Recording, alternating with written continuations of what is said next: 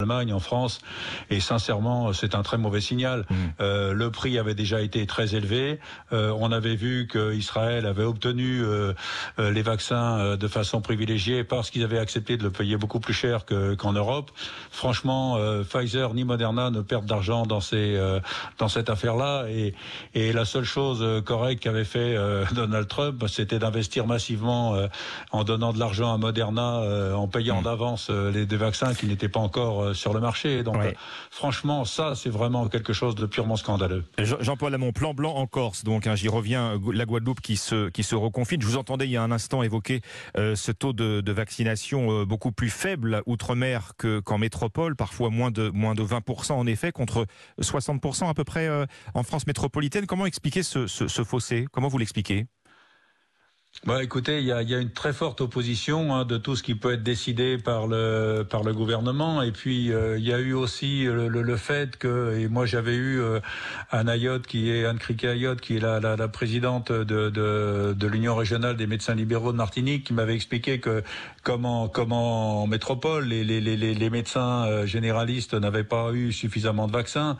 Or c'est dans le dialogue direct avec les, la, la, la, la population qu'on peut vacciner. Vous voyez aujourd'hui là j'ai un j'ai un flacon de Moderna dans ma dans ma patientèle et j'ai fait le vaccin euh, tranquillement. J'ai vacciné des gens qui n'étaient pas vaccinés et j'ai vac- je les ai vaccinés tranquillement au fil de l'eau. J'ai vacciné une douzaine de personnes aujourd'hui et euh, ça peut se faire euh, très facilement, de façon totalement fluide. Donc euh, clairement, il y a une opposition d'abord euh, aux Antilles, il y a une opposition de tout ce qui peut être centralisé, de décisions centrales qui viennent de métropole. Donc Une ça, défiance pas face à nouveau l'État. ouais.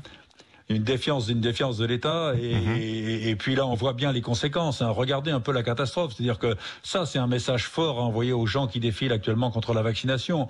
On est obligé de reconfiner euh, la, la, la, Mar- la Guadeloupe après le confinement de la Martinique. Les restaurants vont fermer, euh, les gens sont de nouveau euh, confinés. Donc tout ça alors que c'est un pays quand même où on vit essentiellement dehors, où on peut aérer sans difficulté. Oui. Donc on voit bien ce qui, ce qui se peut se préparer pour l'automne. Et moi je suis surpris d'ailleurs que le gouvernement ne se prépare pas à équiper euh, les commerces, les, les, les, les écoles, les salles d'attente, les restaurants en purificateurs d'air qui réduisent la circulation du virus, même si c'est pas miraculeux. Euh, ce sont des purificateurs qui réduisent, qui réduisent la circulation du virus. On doit se préparer à l'automne. On ne pourra Oui. pas toujours vivre les fenêtres ouvertes. Vous nous dites ce soir euh, sur Europe 1, Jean-Paul Lamont, que nous ne sommes pas à l'abri d'un nouveau confinement sur le territoire national à l'automne. Ben, écoutez, si on est, si on maintient, si on réussit à maintenir ce taux de vaccination, si on n'arrive pas au taux à couverture au moins 80% de la population vaccinée euh, d'ici euh, d'ici mi-septembre, euh, on est on n'est pas à l'abri, euh, on n'est pas à l'abri de de- de- d'une nouvelle vague et, et, et On de y est dans cette passe. nouvelle vague déjà. Oui, il y a, oui, le, mais oui, c'est vrai, c'est vrai que le, le, le, le virus circule activement, qu'on a de nombreux cas. Je pense sincèrement que qu'on on n'aura pas des hôpitaux débordés comme on les a eus euh, au début, parce que la vaccination, quand même, malgré qu'on ait, malgré bien qu'on ait que, que 50% ou un peu plus de 50% de la population française vaccinée, on voit que le virus euh, en- n'entraîne pas trop d'une augmentation trop forte à l'hôpital, même si la réanimation est actuellement à 1200 personnes euh, en réanimation, mais on est loin quand même des 7200 personnes qu'on avait euh, au sommet de au sommet de la troisième vague, au sommet de la première vague. Euh, ça augmente, ça augmente doucement, mais ça augmente régulièrement. Donc euh, le seul message à faire passer aux gens, vaccinez-vous, vaccinez-vous dès que vous pouvez, n'attendez pas la rentrée parce qu'il faut cinq semaines pour avoir une immunité, trois semaines entre les deux doses, plus 14 jours derrière. Vaccinez-vous, c'est le message qu'il faut dire et qu'il faut répéter. C'est un, message qui a été relié il y a quelques minutes seulement encore. Vous l'avez peut-être vu, euh, le président Emmanuel Macron vient de poster une deuxième vidéo euh, sur Instagram. On l'entend rassurer sur les effets secondaires euh, euh, du vaccin. Les formes graves sont très rares, euh, dit-il. C'est en priorité le, jeune public qui est visé par ce message présidentiel. On est sur Instagram. Je pense que oui, bah, je pense que ça c'est l'objectif du, du, du président de la République, mais mais aussi il y a un chiffre qui n'est pas contestable, c'est qu'actuellement 85% des personnes hospitalisées ne sont sont des personnes qui n'ont pas été vaccinées. Hmm. Donc euh, si vous voulez le message il est clair, il faut se vacciner pour éviter les formes graves. Euh, se vacciner n'évite pas de de de de, contam- de se de se contaminer, mais mais se vacciner aussi ne, ne, ne- entraîne une diminution de la charge virale et, et entraîne une diminution de la contagiosité. Mais mais mais le message qui est à retenir 85% des personnes hospitalisées ne sont pas vaccinées.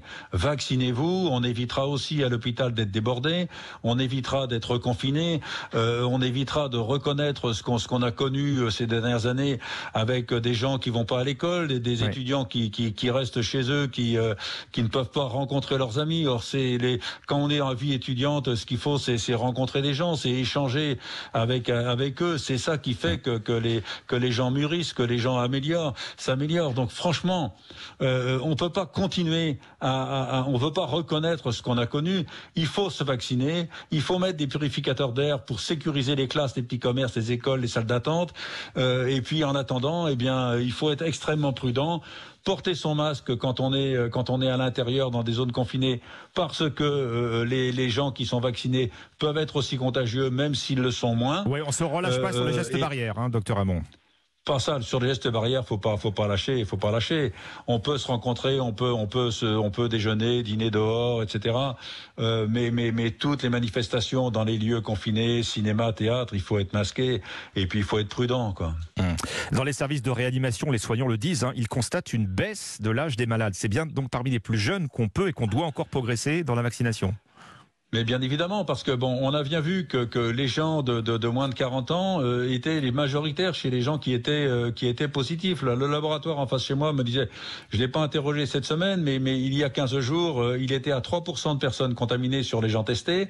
Là, il était passé à 8%, et, et les gens qui étaient qui étaient positifs étaient des gens de moins de 40 ans. Ça pouvait s'expliquer justement parce que c'est des gens qui n'ont été éligibles à la vaccination qu'après les autres. Hein C'est des gens qui n'ont pas été accessibles à la vaccination tout de suite. Donc euh, ces gens-là sont moins vaccinés.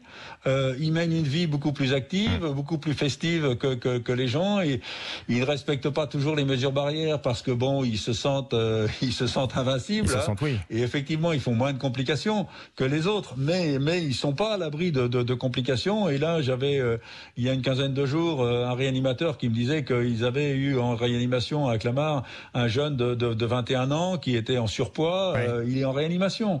Donc, euh, si vous voulez, euh, la jeunesse fait des formes graves beaucoup moins souvent, mais elle peut en faire. Il faut rester prudent. Il faut rester prudent. Merci beaucoup, docteur Jean-Paul Hamon, président d'honneur de la Fédération des médecins de France sur Europe 1.